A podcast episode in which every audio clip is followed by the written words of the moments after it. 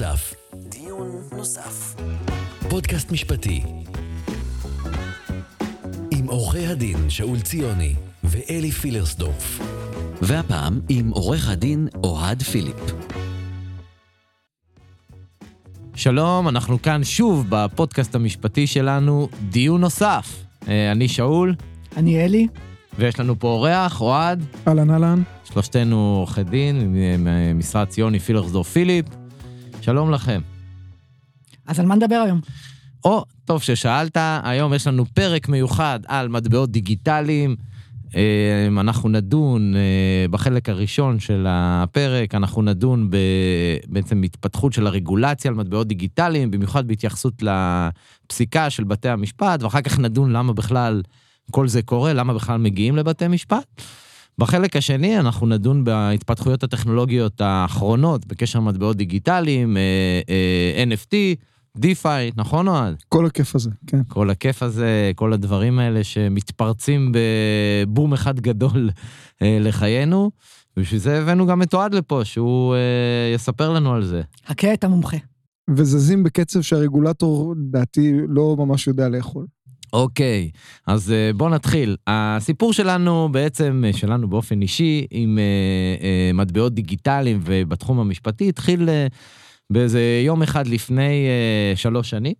חברה נחמדה מאוד בשם Bits of Gold הגיעה אלינו אחרי שהיא בעצם קיבלה לרעתה פסק דין בבית משפט מחוזי, בנק לאומי, שבו היא ניהלה את חשבון הבנק. אה, החליט שהוא פשוט אה, סוגר לה את החשבון לפעולות האלה, ולא מאפשר לה יותר אה, לבצע פעולות שקשורות למסחר במטבעות דיגיטליים. צריך להבין, אה, המסחר במטבעות דיגיטליים לא נעשה בתוך חשבון הבנק, הבנק אה, לא מחזיק במטבעות דיגיטליים, אלא הפעולות הנלוות למסחר. ולמרות שהחברה, כשהיא אה, אה, ביקשה לפתוח חשבון בנק וכולי, הודיעה לבנק שזה מה שהיא רוצה לעשות, הבנק פתאום uh, התעורר, אמר, טוב, אנחנו לא מבינים בזה, אנחנו לא יודעים איך לנהל את הסיכון, uh, וסוגרים לכם את הפעילות הזאת. בית המשפט המחוזי, uh, השופט uh, יונה טדגי, uh, אמר, טוב, uh, אם הם אומרים שהם לא יודעים לנהל את הסיכון, והם, uh, יש להם תפקיד שהקנה להם המחוקק מבחינת uh, ידו הארוכה של השלטון, מבחינת uh, uh, מניעת uh, הלבנת הון וכולי, זה מצד אחד. ומצד שני, יש את uh, חוק... Uh, הבנקאות. חוק הבנקאות, שירות ללקוח, סעיף 2, שמחייב את הבנק לתת uh, שירותים מסוימים. אז הוא אמר, איך הוא אמר? אוי לי מיוצרי, אוי לי מיצרי. הבנק לא יודע מה לעשות, מצד אחד הוא לא יודע לנהל את הסיכון, מצד אחד הוא חייב לתת שירות, לכן ההחלטה של הבנק לא לתת שירות היא סבירה. מסכן הבנק, לא יודע מה לעשות. מסכן הבנק, הבנק באמת נורא מסכן, לא ידע מה לעשות, ובית המשפט המחוזי אמר, ההחלטה הזו היא סבירה, הוא אמר, זו לא החלטה אולי הכי סבירה, יכולה להיות החלטה סבירה ממנה, אבל זה לא התפקיד שלי. חשוב להזכיר שגם בנק לאומי בעצם במהלך המשפט שלו ניסה לטעון כל מיני טענות עובדתיות, לא אמרו לנו, הסתירו ככה, עשו ככה. בית המשפט דחה את כל הדברים האלה, אמר החברה הזו על הכיפאק, עובדת by the book, הציגו מה שצריך, ללא רבב. הוא אמר, החברה מגיעה לציון לשבח, שהיא גם הציגה את הפעילות שלה לפני שהיא בכלל התחילה, וגם כל ההתנהלות שלה הייתה מאוד מאוד שקופה מול הבנק.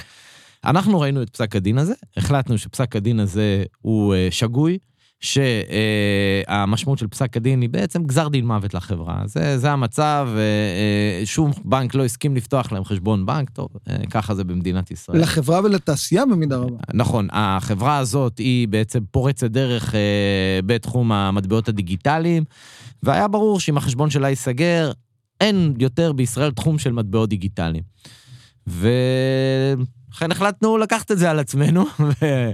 אז כשהם באו וקראנו את הפסק דין הזה בעצם של, של בית המשפט המחוזי, חשבנו שהנימוק הזה של, של בית המשפט המחוזי, שבה הוא אומר, יש בעצם החלטה סבירה כזאת והחלטה סבירה כזאת, ואני לא יכול להכריח את הבנק לנהל את החשבון אם אני חושב שההחלטה שלהם היא סבירה, זה בעצם נימוק לא נכון, שלא עולה בקנה אחד עם, ה, עם הפסיקה בכל מה שנוגע לחיוב של הבנקים לתת שירותים חיוניים. כי הפסיקה באה ואומרת, לא די בזה שיהיה לך חשש ארטילאי מאיזושהי הלבנת הון שיכולה לקרות, או מאיזשהו סיכון שלא יתממש, אתה צריך להראות שקרה בחשבון הזה משהו קונקרטי. וב, כל הראיות שנשמעו בהליך, וגם בית המשפט המחוזי בעצמו אמר את זה, לא היה שום דבר קונקרטי, להפך, כמו שאמרנו קודם, הוא קבע שהחברה פעלה ללא רבב. הוא, הוא בעצמו אמר את זה. וזה היה בעצם הנימוק העיקרי שלנו בערעור שהגשנו. עכשיו, צריך להבין שהלכנו כאן בשדה שהוא לא חרוש מהבחינה הזאת, שזו פעם ראשונה שבית משפט עליון נדרש לנושא הזה של אה, מטבעות אה, דיגיטליים. כן, רגע, אני רוצה להוסיף שנייה, אה, שקודם כל היו לדעתי שני כשלים בפסק הדין. אחד, עצם הטענה של הבנק, אני לא יודע לנהל את הסיכון, היא בעצם טענה שלא הוכחה. בית המשפט קיבל אותה כמות שהיא בעצם, אבל הוא לא בדק אם הם יודעים או לא יודעים לנהל את הסיכון, קיבל את הטענה של הבנק. שהטענה הזו, אגב, עומדת בסתירה לזה שהחברה כבר באותו זמן ניהלה חשבון בנק מספר שנים.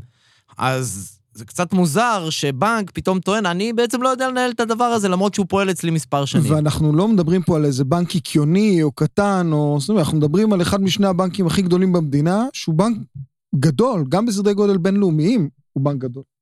כן, והכשל השני, שבעצם בית המשפט המחוזי התעלם בכלל מהעמדה של הפיקוח על הבנקים, שהוגשה בהליך, והעמדה של הפיקוח על הבנקים אמרה דבר מאוד פשוט. מטבעות דיגיטליים, זה אמנם יכול להיות בסיכון גבוה, אבל הבנק נדרש לנהל את הסיכון. הוא יכול לעשות כל מיני צעדים להקטנת הסיכון, מזעור הסיכון, ורק כצעד אחרון להפסיק את הפעילות. בית המשפט המחוזי אמנם הזכיר את העמדה הזו, אבל בעצם פירש אותה באופן שהוא לא נכון. בדיוק. ועם זה הלכנו לבית המשפט העליון, ובתור התחלה ביקשנו צו זמני, שיפתחו את החשבון בנק, כי אחרת החברה תתמוטט. מה שנקרא צו עשה בערעור. צו, ו... בדיוק, צו, צו עשה זמני.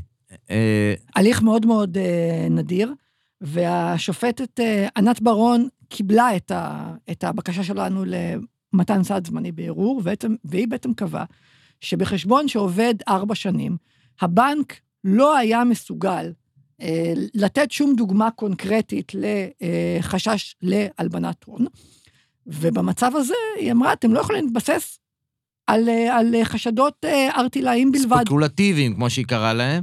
נכון. אה, את... חוץ מזה, היא דיברה על, על נושא של מאזן הנוחות, שמי שמתעסק בסעדים זמניים אה, מבין את, ה, את הכוונה למי ייגרם יותר נזק כתוצאה ממתן הצו או, אה, או אה, אי מתן הצו. כן, אין ספק שכשסוגרים לחברה את חשבון הבנק שבאמצעותה היא עובדת, זה נזק שמאוד מאוד קשה להתאושש ממנו. כן, אני חושב שהגדולה של ההחלטה הזאת, שבית המשפט העליון לא נבהל. בדרך כלל שבנק, בטח בנק, כמו שאמרת, בנק לאומי, מגיע ואומר, מספר, אני עומד פה בפני סנקציות בינלאומיות ואיומים מפה עד ברזיל.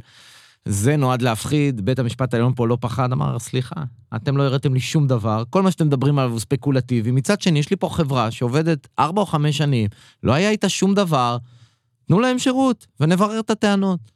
וההחלטה הזו אה, היא באמת תקטע גלים לא רק בישראל, מחוץ לישראל אנחנו קיבלנו פניות באמת מהודו עד אה, צ'ילה. ו... מהודו ועד כוש. משהו כזה.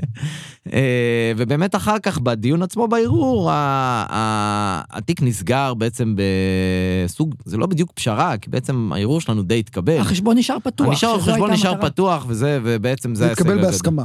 התקבל בהסכמה, כן, זה נכתב כסוג של הסכם פשרה, אבל בעצם קיבלנו מה שרצינו. דיון נוסף. דיון נוסף.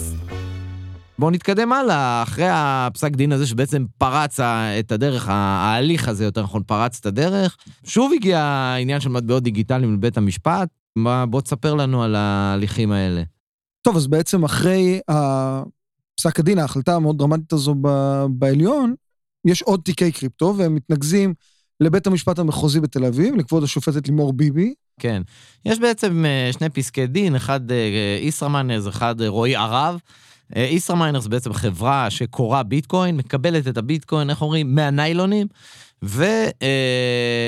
ורועי הרב, שקנה ביטקוינים לפני מספר שנים. באופן ו... פרטי? באופן פרטי, רצה להכניס את כספי התמורה אה, לחשבון הבנק. עכשיו, אני עושה... זה היה דיסקונט, נכון? מרכנתיל דיסקונט. מרכנתיל דיסקונט מקבוצת דיסקונט. צריך להבין, הטענה של הבנקים היא כזאת, בגלל האופי, מה שהם קוראים לו האנונימי של המטבעות הדיגיטליים, בגלל שהארנקים לא מזוהים שמית, הם לא יכולים לנהל את סיכוני הלבנת ההון, ולכן הם אומרים, שמע, אני לא יודע למי העברת, מאיפה זה הגיע, זה אנונימי. כשזה אנונימי, אני לא יודע מה לעשות, ולכן אני לא יכול לנהל את הסיכון. זו בעצם הטענה של הבנקים.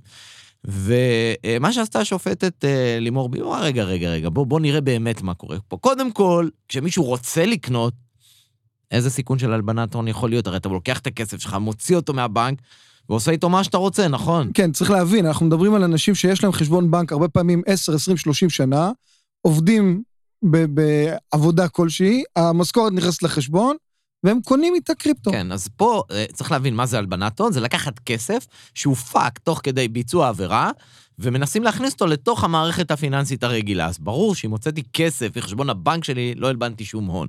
זה, זה ברור. בישראמיינרס זה גם ממש המקרה המובהק, שזה, שלא יכול להיות שום חשש, כי זה ביטקוין שהגיע, כמו שאמרת, מהניילונים ישירות מכרייה. נכון.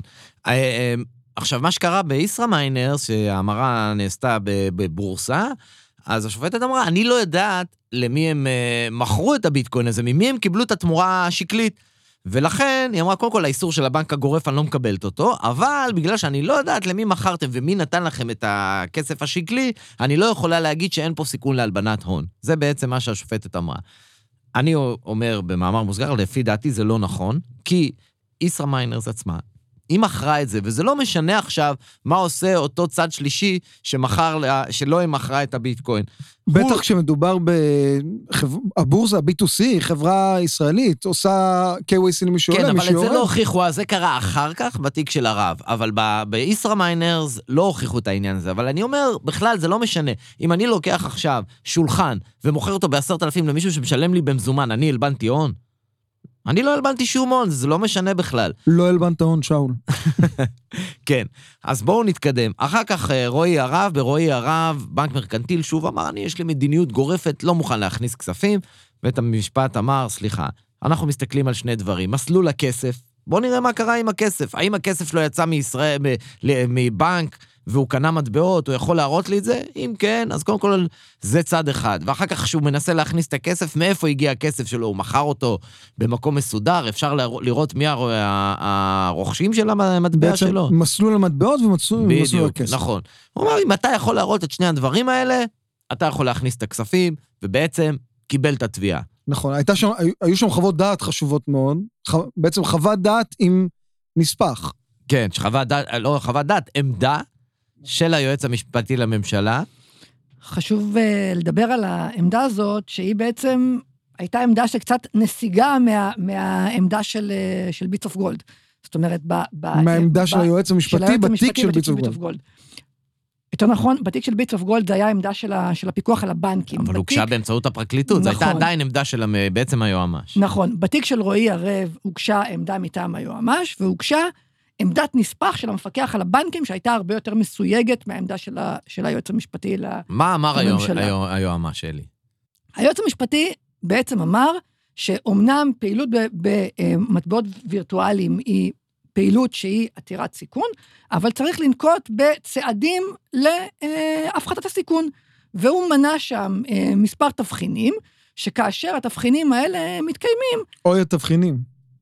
כן, כן, כן, התבחינים לא, הם די קשים, כן? אבל... כן, בדיוק, הוא, הוא הלך, אז אנחנו לא מדברים על משהו מאוד מאוד רגוע, זה תבחינים די קשוחים. כן. כאשר התבחינים האלה אה, מתקיימים, הבנק יכול לקבל את הכסף, גם בהקשר הזה יש לו שיקול דעת, זה לא שהוא חייב לקבל את הכסף, יש לו שיקול דעת, אבל אם מתקיימים הקריטריונים האלה, אז יוצאים מתוך נקודת הנחה שהסיכון הוא, אה, הוא אה, מופחת. ואם לא מתקיימים, אז הוא יכול אה, בעצם סוג של. לדחות על הסף, נכון. לסרב. נכון. לסרב. זו נסיגה בכלל מהדין, כי הדין אומר, אתה לא יכול לסרב לתת שירות חיוני, אלא אם כן אם יש חשש קונקרטי להלבנת הון או חוסר שיתוף פעולה. פה היועמ"ש עשה הנחה גדולה מאוד לבנקים, ואמר, אוקיי, רק כשיש את התבחינים אתם תצטרכו לבדוק. אבל... וגם זה לא סיפק את המפקח על הבנקים. בדיוק, וזה עוד אה, עמדה מקלה לעומת העמדה המאוד מאוד ניצית של המפקח על הבנקים באותה עמדה. שמה בעצם, הוא רוצה? מה רצה, מה אמר הפיקוח על הבנקים? הפיקוח על הבנקים בגדול אמר, אני, מבחינתי זה בסדר, גם הבנקים יגידו שהם רוצים לקחת סיכון. כן, אפס. קרא הפיקוח- לזה אפס תיאבון. לא, הפיקוח, כן, הוא אמר, אתם צריכים, תגבשו מדיניות על בסיס פרמטרים כאלו ואחרים, תודיעו לי מה המדיניות, אתם יכולים אבל על בסיס הפרמטרים האלה להגיע למסקנה של תיאבון אפס. ואני חושב שאבל הדבר הכי, בוא נגיד, אה, מקומם בעמדה של הפיקוח על הבנקים היה שהבנקים יכולים לקבוע גם תיאבון אפס. ו, ו, ושזה, לא, זה מטורף. וש, ושלא מדובר בכלל בשירות חיוני. למה? כי המקור של זה מטבעות דיגיטליים. מה שיפה בפסק דין ברועי הרב, שבית המשפט אמר, זה לא נכון, זה שירות חיוני, ובכלל מה זה משנה מה המקור של הכספים? השירות הוא הפקדה של כספים, מה זה משנה אה, אם זה, המקור הזה הוא ממטבעות דיגיטליים, זכייה בפיס, אני לא יודעת מה, או, ואם אתם עושים את זה בצורה הזו, אז בואו נבחן גם לאן הולכים הכספים, אולי אם אני צריך לשלם מיסים, זה לא דבר חשוב? ו, ובעצם, מה, ה, וכאן אנחנו מגיעים בעצם לשאלה, למה בכלל הדברים האלה מגיעים לבית או. משפט? למה הגענו בכלל למצב שבן אדם, ולנו יש הליך שלנו, שבית אה, אה, בית המשפט מתבקש בכלל לאפשר כספים כדי לשלם מיסים. כי חשוב להגיד, רשות המיסים בישראל בגדול מוכנה לקבל כסף רק מחשבון בנק על שמך בישראל. כן, אז, אז איך הגענו בכלל לסיטואציה הזו? זו, זו שאלה מצוינת, שיש לה בעצם שני שחקנים בשני צדדים של המגרש שמשחקים בעצם באותו הצד. בצד האחד נמצאים הבנקים, הריכוזיים, חמ- חמשת הבנקים הגדולים שיש להם אותה מדיניות. בצד השני נמצא הפיקוח על הבנקים, שהוא בעצם בצד של הבנקים. וחשוב להגיד שמדינת ישראל היא כבר מדינה לא קטנה, אנחנו אוטוטו עשרה מיליון איש, אנחנו שוק בנקאות סופר סופר סופר ריכוזי. פעם אחרונה שנפתח בנק במדינת ישראל, הייתה לפני איזה 45 שנה, עכשיו יש איזה דיבור על הבנק, ה, ה, ה, הבנק הדיגיטלי, עוד חזון בוא למועד. נדבר רגע על, ה, על, ה, על, ה, על הבנקים. אני חושב, אפשר היה לראות את זה גם בהליך של ביטס אוף גולד וגם בהליכים האחרים. יש לנו פה מצב של בנקים, בעצם אומרים, זה לא מעניין אותנו. זה לא מעניין אותנו, זה לא שאנחנו לא... כש, כשבנק בא ואומר, אני לא יודע, זה איך אומרים, כמו בצבא, זה לא שאתה לא יודע, אתה לא רוצה, אני לא רוצה, והבנקים אומרים, תשמעו, זה לא מעניין אותנו. כל המטבעות הדיגיטליים האלה, עזבו אותנו זה מזה. מסובך, עזוב אותי, זה, זה מסובך. דורש עכשיו לבדוק כל מיני דברים, מה פתאום? מה, אתם- לקנות תוכנות, להטמיע נהלים, עזוב אותי. השתגעתם, אנחנו, תן לי להרוויח מעמלת דמי כרטיס, תן לי להרוויח ממשכנתאות. מה אתה עכשיו משגע אותי עם המטבעות הדיגיטליים יש להם האלה? מספיק כסף, מספיק רווחים, מספיק משקי בית, בשביל מה הם צריכים את כאבי הראש האלה? נכון, אנחנו כולנו עם משכנתה, כולם משלמים אה, אינסוף עמלות שורה. לכמה, למעט מאוד בנקים שיש בישראל, כנראה שזה מספיק. זה מגיע ממקום שאין תחרות. ו- והשוק הוא בעצם, אה, וזה כבר, זה לא אנחנו אומרים, היו מספר ועדות, ועד, אה, כבר בדוח אה, זקן, הממונה על הבנקים, אחר כך ועדת שטרום, אחר כך אפילו בהצעת חוק של המדינה, להגביר את הניידות בין הבנקים. אבל שאול, אני לא מבין מה אתה רוצה. לי יש גם ביט, גם פייבוקס. אני מתחרה בבנקים חופשי. וגם פפר. טוב, אז מי הבעלים של פפר? אז בוא, בוא נראה אם אני זוכר. פפר זה לאומי כמובן, אוקיי. נכון. פייבוקס. פייבוקס זה כמובן של דיסקונט, ביט? וביט של אה, הפועלים. על אחלה. תחרות, תחרות מטורפת. התחרות היא בשמות, וגם זה חשוב. יופי, אז, אז, אז אם לא הם, אתה לפחות מצפה שיהיה איזה רגולטור שיבוא ויגיד להם, חבר'ה, זה לא בנקים בסדר. יקרים, תתעוררו, יש פה אנשים שרוצים לעשות עסקאות. או, טוב שאמרת. או. ה- עכשיו, תראה, כשהעניין של המטבעות הדיגיטליים היה יחסית מינורי, כשנדון העניין של ביטס אוף גולד, באמת הבנק, אה, בנק ישראל נתן עמדה, אמר לא, צריך לנהל את הסיכון. עמדה, אגב, שהיא עמדה מקצועית, עומדת עם הקריטריונים של ה-FATF, שאומרים, "מה, אין דבר כזה, צריך לנהל סיכונים. אי אפשר...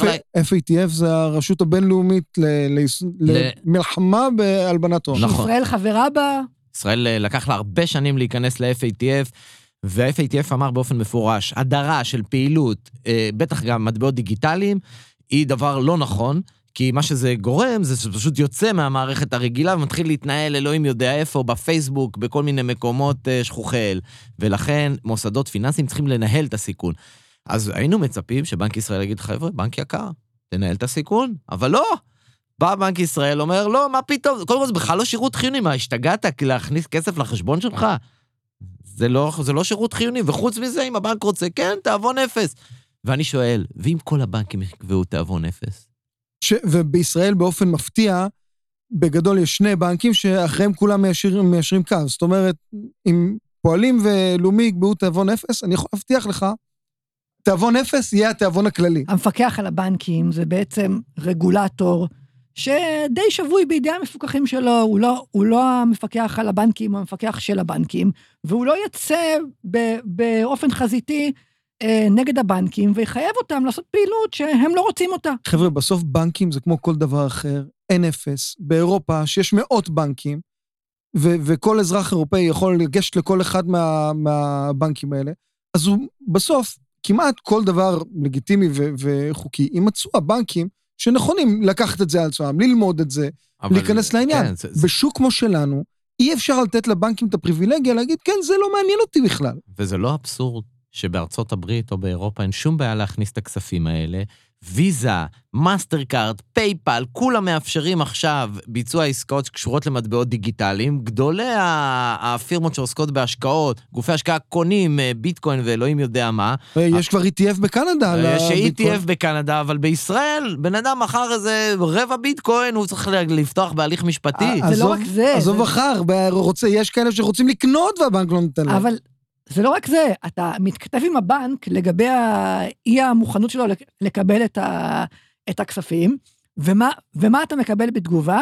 הפנייה להודעה שפרסם בנק ישראל בשנת, בשנת 2014, פברואר 2014. לפני שבע שנים, כאילו שלא קרה כלום מאז, ואנחנו חיים באותו העולם. כן, אז אה, אני, אני חושב שאם כבר לא הפיקוח על הבנקים, אז לפחות הנגיד בנק ישראל הגיע הזמן שיתערב בזה, ואם לא הוא, אז היועץ המשפטי לממשלה. ולא היה שום מקום להביא דעת המיעוט המוזרה הזו, כי בסוף, גם לפי החוק, מדינת ישראל מדברת בקול אחד. כן, שיריבו בחדר. שיריבו בחדר. אנחנו לא צריכים, לא מעניין אותנו לשמוע מה חושב הפיקוח על הבנקים, מעניין אותנו לשמוע מה אומרת המדינה.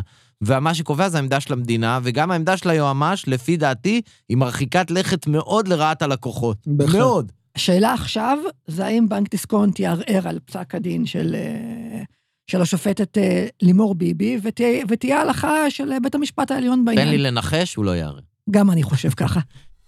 דיון נוסף. דיון נוסף. אוקיי, זה היה החלק הראשון. עכשיו, אוהד, בוא תספר לנו על אה, חדשות אה, בעולם המטבעות הדיגיטליים, מה קורה?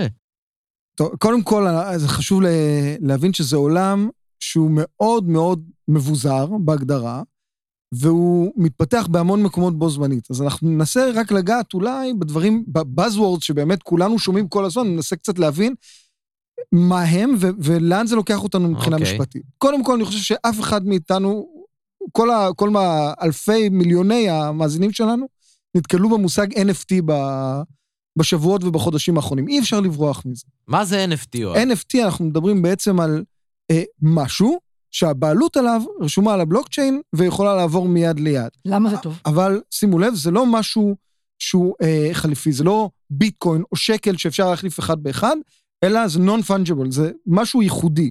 זה, אנחנו רואים את זה הרבה במה שקשור ליצירות אומנות דיגיטליות. עכשיו אנחנו מתחילים לראות טוק, טוקניזציה של שירים, של הטוויט הראשון אבל של... בוא תגיד אה, לאנשים מה זה בלוקצ'יין בכלל, אה, אוהד. וואו, וואו.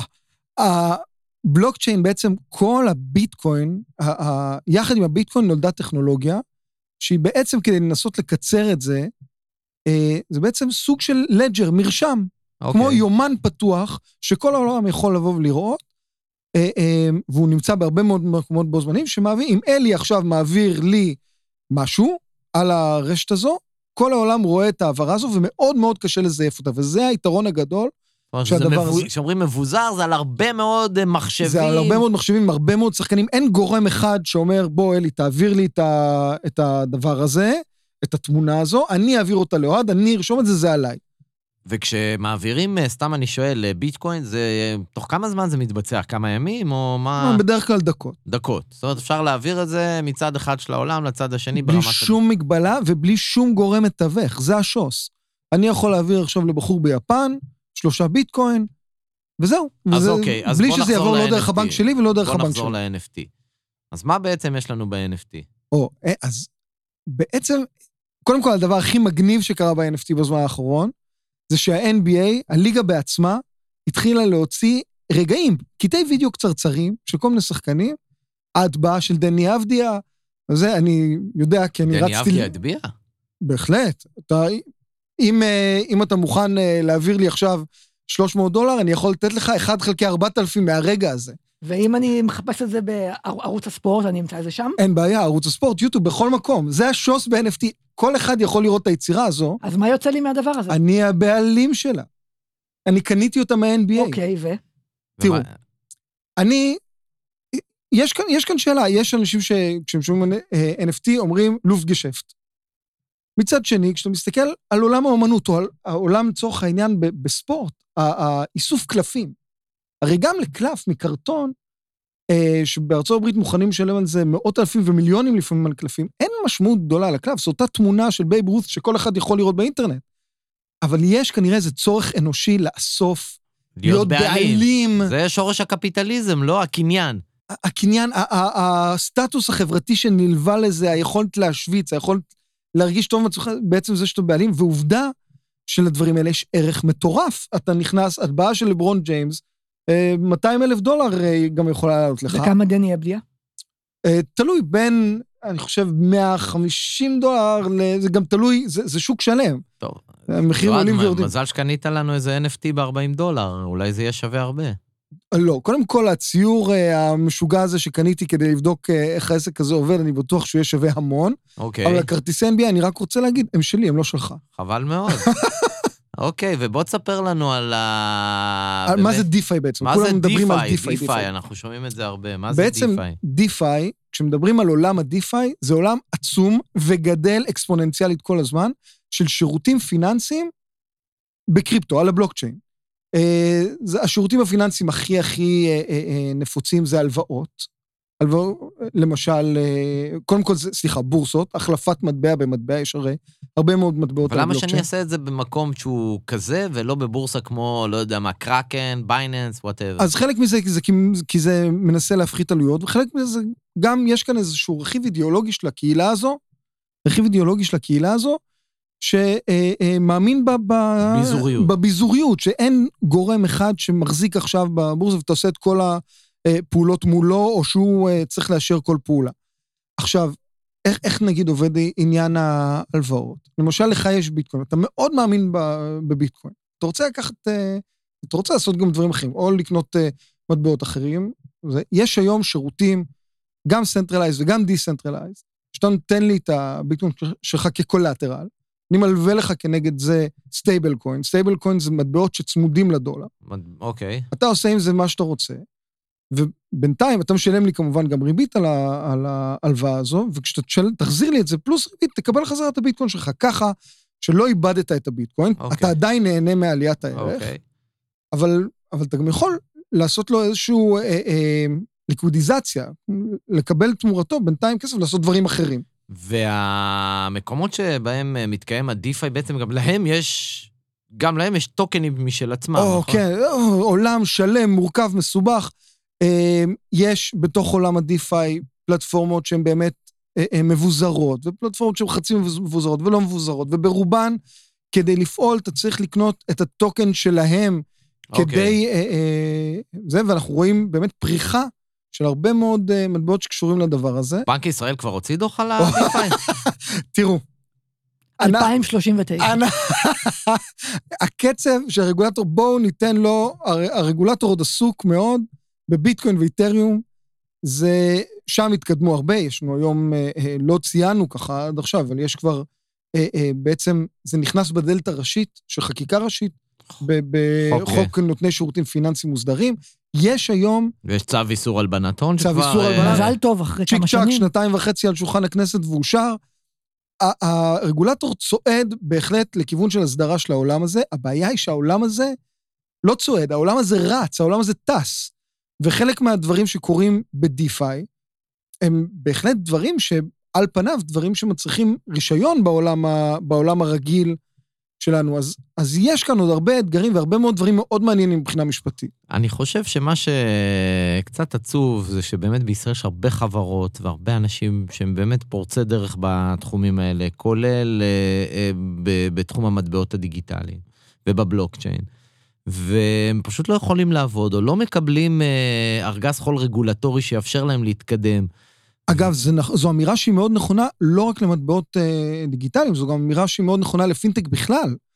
הרבה מאוד יזמי פינטק שאנחנו מכירים, שאנחנו, את חלקם אנחנו מלווים, לא עובדים בארץ.